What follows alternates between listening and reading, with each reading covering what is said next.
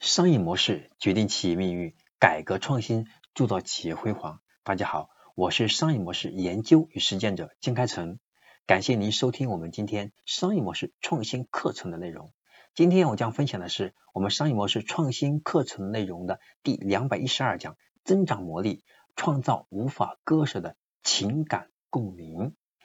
我们看到呢，其实市场上大部分的产品呢，从某个维度来说都是好产品。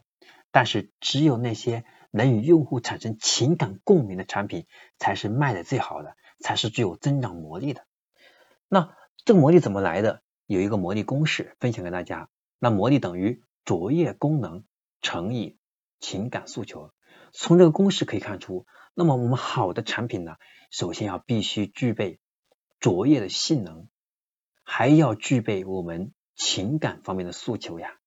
那么这种产品才能够为我们的客户、为我们的用户、为我们的粉丝创造良好的情感体验。例如，美国有一家互联网汽车共享平台，公司成立初期的时候，其实经营状况并不好。这时，公司成立了一个一个研究小组，正面的研究那些知道这个品牌，但是并没有加入会员的人群。结果显示，离车距离太远是用户不愿意选择这个品牌的主要原因。后来，通过在几个密集的居民区投放大量的汽车，满足了用户五分钟之内就能找到车的情感诉求，为品牌赋予了赋予了这种增长魔力。通过用户的口碑相传，很快成千上万的人开始注意到这家公司的魔力特质了。大家会通过案例能看出来，这个产品一个是找到了增长的时候遇到的问题，就是用户觉得离车太远，因为这个车离他太远，然后他不愿意投入这么多时间去找车，只要说你这个车容易被找到，那么他就愿意使用这个产品。好，那么这里面会看到它有两项，一个是卓越的功能，首先这个车使用。操作，另外一个就是满足他的一个情感诉求，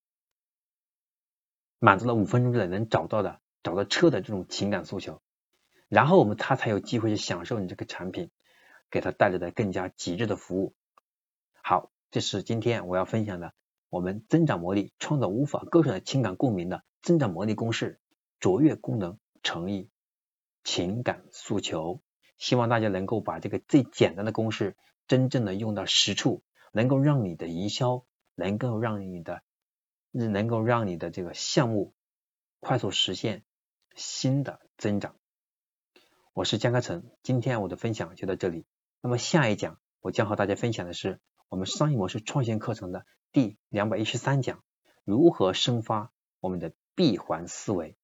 如何通过闭环思维让你能够更加是探索到商业的本质，让你自己和你的公司、你的项目。能够创始，能够创造更大的商业价值，获得更好的现金流呢？这是我们下一讲讲的内容。我们下一讲再见。